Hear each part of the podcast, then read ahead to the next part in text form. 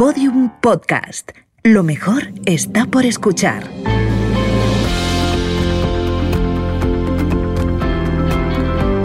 ¿Te has preguntado alguna vez cómo crecer profesionalmente? ¿Cómo convertir una crisis en una oportunidad? ¿Cómo ser exitoso pero feliz? ¿Cómo desarrollar la creatividad? Conversaciones ESER. Conversaciones que inspiran. Un podcast de ESER Business and Law School producido por Podium Studios. Tu talento se merece un gran futuro. Conversaciones ESER con Marabad. A mi buen día tenía un sueño. Trabajar con Alejandro Sanz. Esta ambición la guió hasta que lo consiguió. Cuando lo hizo, descubrió que tenía una habilidad. Podía alcanzar un sueño. El sueño es algo que tira de ti. Y cuando tira de ti, yo he aprendido que es porque tienes dentro de ti esas habilidades, esas fortalezas, que si las sabes encaminar bien te van a ayudar a, a cumplir ese sueño, que no es otra cosa que al final cumplir con tu misión. Porque todo el mundo tenemos una misión en el mundo, ¿no? Hoy, Ami Bondía es experta en motivación y en marca personal y se dedica a orientar a otras personas a conseguir sus sueños. ¿Cuáles son mis talentos? ¿no? ¿Qué, ¿Cuáles son esas fortalezas? Y después, siguiente fase, es cómo lo voy a proyectar. ¿Qué imágenes eh, pueden mostrar esos talentos o esas fortalezas que tengo? Es nuestro escaparate al mundo, las redes. Tu historia para llegar a convertirte en una experta en marca personal es casi de guion de película, ¿no?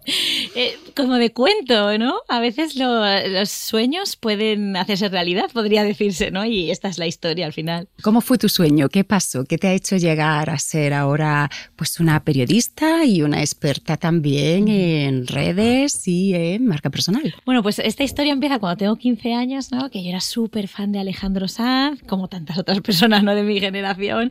Iba a todos los conciertos, no me perdía nada que tuviera que ver con él. Y eh, bueno, pues llegó un momento en que yo lo que quería también era conocerlo. La verdad es que no fue fácil, ¿no? Porque cuando un artista tiene tantos seguidores no, no es fácil, pero eh, bueno, conseguí su dirección eh, aquí en Madrid y entonces, bueno, pues fui tres veces a su casa. La primera no lo conocí, la segunda tampoco, pero la tercera vez, y precisamente lo que dicen a veces, ¿no? Que los problemas se convierten en oportunidades porque era un un día de primavera, un sol radiante, pajaritos cantando y de repente se nubla, se nubla, se nubla el cielo negro y empieza a caer granizo y precisamente por el ruido de la lluvia, esta vez que Alejandro Sanz sí que estaba en su casa, se asomó y vio a esa niña de, de 16 años que tenía en ese momento y bueno, me dijo pasa y ahí lo conocí. Con esa edad, conocer a tu ídolo es lo máximo, ¿no?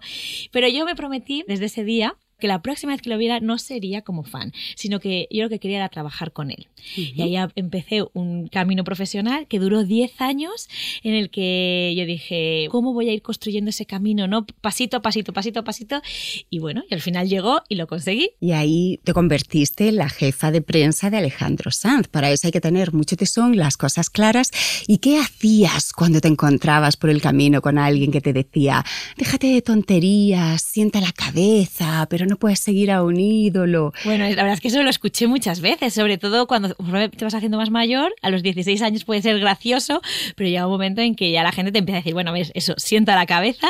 Y al final lo que yo hacía era eh, poner el foco en mi sueño y no escuchar a estas personas, ¿no? sino rodearme de esas personas que te dicen, bueno, si tú quieres lo vas a conseguir.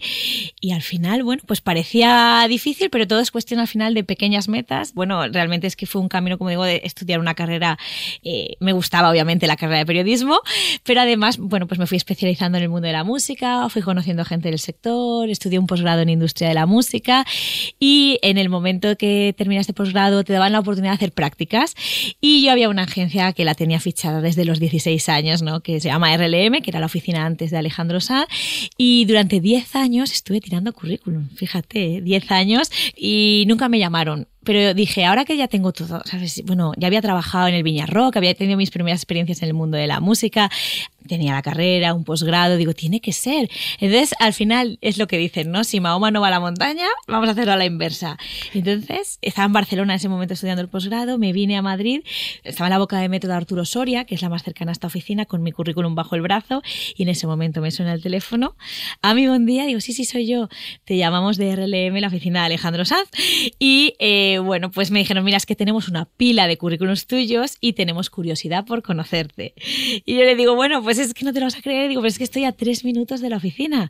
Claro, la, la chica se quedó alucinada y me dice, bueno, pues si estás aquí, vente, te conocemos y te hacemos una entrevista. Y ahí empezó ese camino. Qué bien, yo creo que hay una cosa muy interesante en tu historia y es que además de escuchar a la razón, escuchaste a tus tripas y tus tripas es la inteligencia emocional. Entonces, además de encontrarte pues algunas personas, ¿no? Algunos adultos que a lo mejor te dicen, pues haz una carrera seria o tienes que hacer eh, cosas productivas, tú sentías y tú escuchabas que lo que deseabas y lo que podías hacer mejor, porque lo deseabas tanto, era eso que estabas haciendo. Y luego en tu vida descubriste la importancia de la intuición, de la inteligencia emocional y ahora trabajas con ella, ¿no? Efectivamente.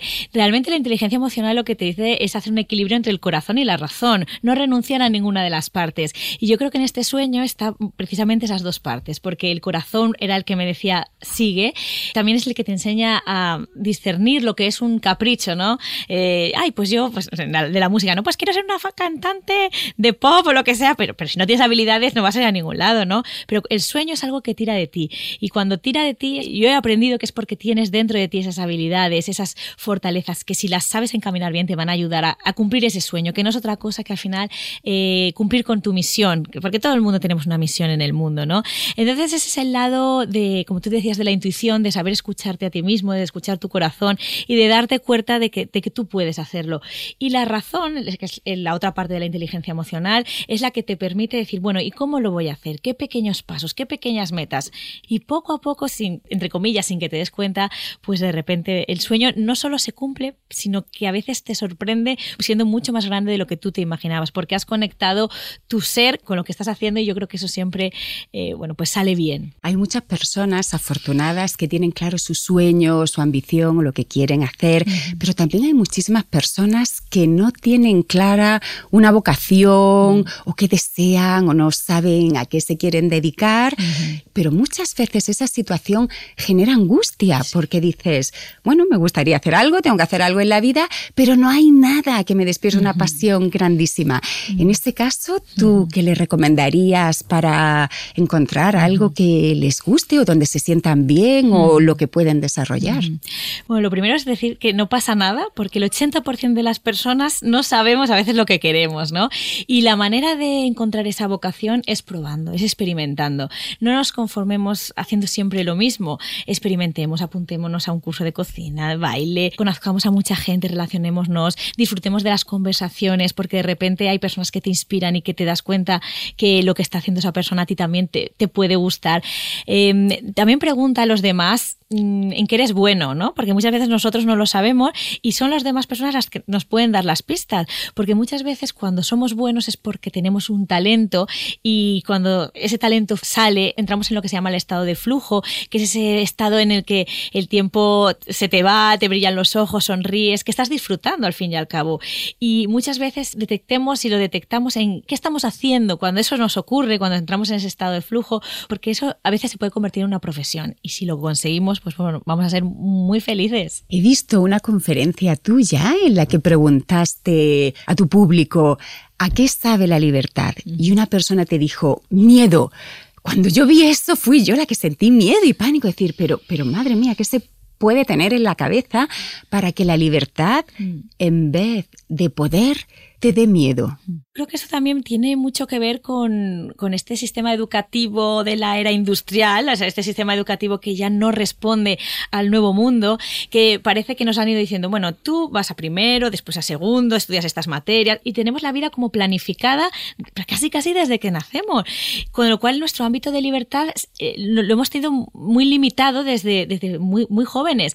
Y eso hace que si no trabajamos esa habilidad de, de descubrir lo que hay más allá de esas normas, por así decirlo, muchas veces pues eso nos da miedo, es como la cueva de Platón, ¿no? Que te da miedo salir ahí fuera porque dices, es que esto prefiero malo conocido que bueno por conocer, cuando realmente la libertad lo que te está diciendo es te da alas para llegar a donde tú quieras, para probar, para equivocarte y sobre todo para ver el mundo con toda su grandeza y poder disfrutarlo, que es lo más importante. Tú te dedicas, una de las cosas que haces es la creación y la gestión de la marca personal, es decir, quién eres de cara al público, esto es bueno, relativamente reciente en nuestro país. Llevamos como 10 años trabajando con la marca personal y además viene muy ligado a las redes sociales, porque fue cuando llegaron las redes sociales cuando empezó a sonar esta palabra, ¿no? De, oh, la marca personal, tienes que exhibirte, tienes que contar quién eres, además van a mirar en tus redes para luego contratarte. Pero eh, ahora mismo estamos en un momento que ya no es tan nuevo, que ya, bueno, hemos madurado un poquito y sabemos cómo manejarlo,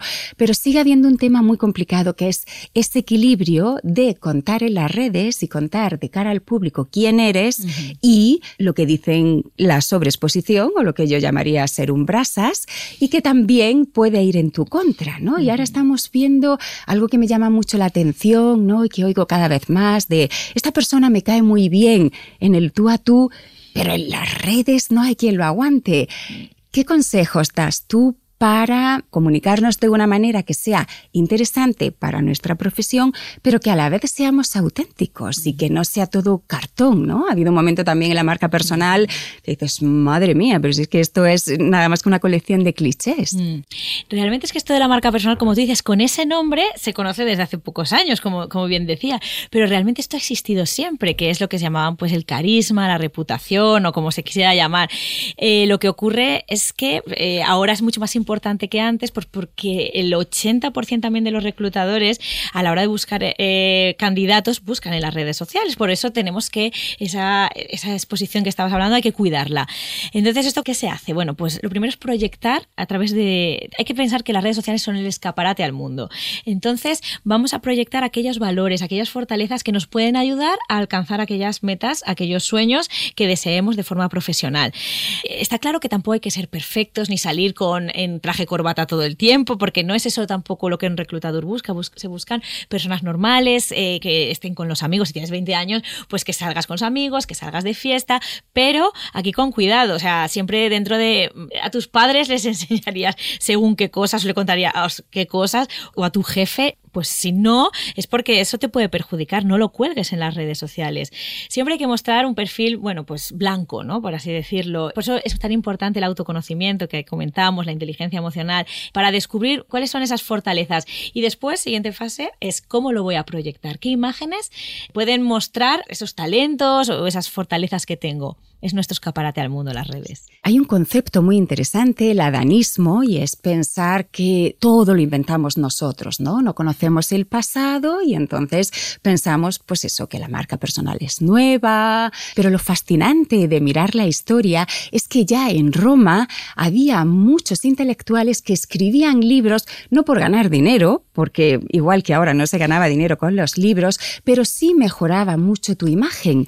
Lo que hacían era escribir libros para luego conseguir mejores trabajos o ser una referencia. Ellos no tenían redes sociales, lógicamente, pero tenían sus redes personales. Eh, ahora se habla bastante del minimalismo digital y es este empacho que tenemos también con las redes y que muchas veces pasamos tanto tiempo vendiendo nuestra imagen, contando lo que hacemos, que no nos paramos a tener un tiempo de calidad para crear, para focalizar. De ahí surge este concepto y esta tendencia al minimalismo digital y es menos tiempo pavoneándonos en las redes y más tiempo haciendo cosas interesantes.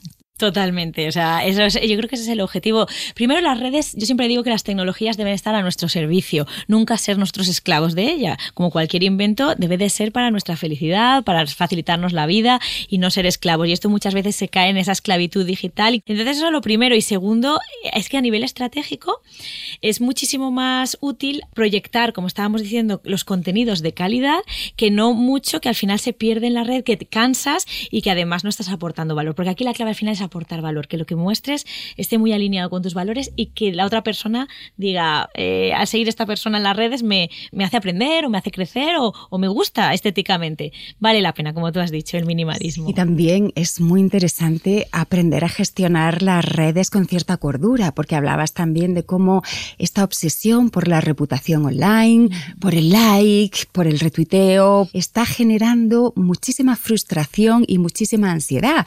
Eh, muchos psicólogos, muchos pedagogos lo están diciendo, ¿no? Hay otras generaciones en los que de jóvenes el mayor problema que tenían pues eran los embarazos tempranos y las drogas. Ahora lo que nos estamos encontrando es un nivel de ansiedad porque hay tantísima exposición, dependemos tantísimo de gustarle a los demás, que también es muy interesante parar a pensarlo, ¿no? Y hacer una crítica, de decir, pero ¿realmente a mí esto me compensa? Eso es, educación al final, es educación digital que tanto en la escuela como en, los padres eh, deberían fomentar, pero claro, el problema es que nadie sabe, porque esto es algo nuevo que todos vamos aprendiendo por el camino. Entonces, claro, decimos, caen los profesores y recaen los padres, pero ellos encima son más ajenos porque son más mayores, ¿no? Pero esto es muy importante trabajarlo porque como bien estás comentando, están surgiendo cada vez más problemas y entonces, una vez más repito, las tecnologías deben estar aquí para ayudarnos, no para convertirse en un problema.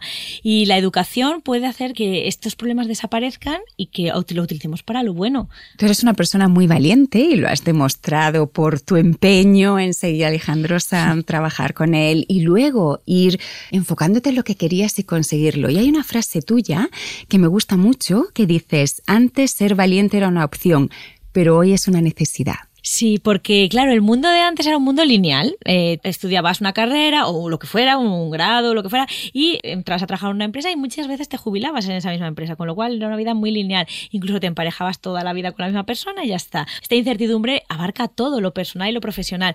Sin embargo, en el mundo de hoy en día hay que saltar en pértiga, otras veces hay que bucear, otras veces escalarás una montaña, en el sentido de que hay que reinventarse, reorientarse, aprender constantemente y para eso se necesita valentía. La valentía entendida cómo salir de la zona de confort, cómo saber que te vas a caer, pero hay que aprender a levantarse y cuanto más rápido mejor. Y al final aprender también que hay que ver la vida desde distintas perspectivas, que no es otra cosa que la creatividad. Y, eso al final se traduce en una palabra, yo creo que lo engloba todo, que es ser valiente en la vida, porque como dicen, ¿no? El mundo es de los valientes. He leído muchas veces en tus bio y cuando hablan de ti que eres experta en nueva educación. A mí la nueva educación me parece como el santo grial, ¿no? Llevamos muchísimo tiempo intentando ver cómo adaptamos el mundo del siglo XXI a una educación que muchas veces pertenece al siglo XX, incluso al siglo XIX. ¿Cómo ves tú la nueva educación o cómo piensas que tenemos que educarnos para este mundo tan cambiante en el que todo caduca tan rápido y que, bueno, cada día vemos situaciones nuevas y hay que tener ciertas actitudes y aptitudes que no se necesitaban a finales del 20. Claro, efectivamente el mundo es tan distinto que se necesitan otras cosas y ahí yo, por ejemplo, sigo mucho a Sir Ken Robinson o César Arbona, que son referentes en la nueva educación y al final el objetivo es que la educación se vea como una forma de aprendizaje útil en la vida, que cuando salgas del aula lo que has aprendido te sirva, que hay que aprender de inteligencia emocional, no solo contenidos de matemáticas, lengua, porque al final la gestión de las emociones es lo que nos va a ayudar a lidiar con esta incertidumbre en la que vivimos. Hay que hacer el, estudio como, bueno, como una forma de, diversión y algo experiencial, porque cuando estamos divirtiéndonos y, y, experimentando es como las cosas se retienen, ¿no? Venimos de un mundo muy racional en el que la razón era lo bueno y los sentimientos y la intuición era lo malo, lo magufo. ¿Qué recomiendas tú para desarrollar la intuición, la inteligencia emocional y esa, esa información que nos llega más de tripas, más de corazón, que ha estado devaluada durante muchísimo tiempo, pero que afortunadamente ya desde hace unos años los científicos la han vuelto a poner en su sitio, ¿no? Es, es un elemento más para conocer, para tomar decisiones y para vivir mejor. De hecho, se dice que cuando tienes una situación de máximo riesgo, es esa, ese primer, que la mente casi ni trabaja, ¿no? La que nos ha hecho salvar muchas veces la vida, ¿no? Por así decirlo, con lo cual efectivamente es útil para todo, para tomar decisiones acertadas, porque nos da una información muy valiosa. Y yo aquí lo que diría al final es el autoconocimiento, porque hay que dedicarnos tiempo a mirar para adentro. Dentro está toda la verdad. Hay que aislarse del ruido, hay que apagar las redes sociales, hay que desconectar y entrar en espacios, reservarnos espacios que nos den paz, que nos, que nos ayuden a, a, mirar ¿no? hacia adentro. A veces para unos es la naturaleza, otros para, para otros es practicar yoga, para otros estar en la habitación escuchando música cada uno tendrá su espacio, pero dedicarnos ese tiempo para esa vocecita interior, ese pepito grillo que lo sabe todo y que no se equivoca además. Y, ahí encontraremos realmente esa, tanto la vocación, que es lo que estábamos hablando, como muchas veces las respuestas a problemas que no sabemos por dónde enfocarlos. Y, ahí es realmente donde yo creo que está el tesoro de, las, de muchas de las respuestas a los problemas de hoy en día. Muchas gracias, Sami. Ha sido un placer hablar contigo. Lo mismo digo. Muchas gracias, Mar. Conversaciones ser Conversaciones que inspiran.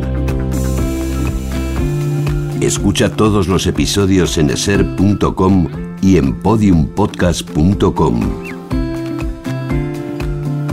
Un podcast de Eser Business and Low School producido por Podium Studios. Tu talento se merece un gran futuro.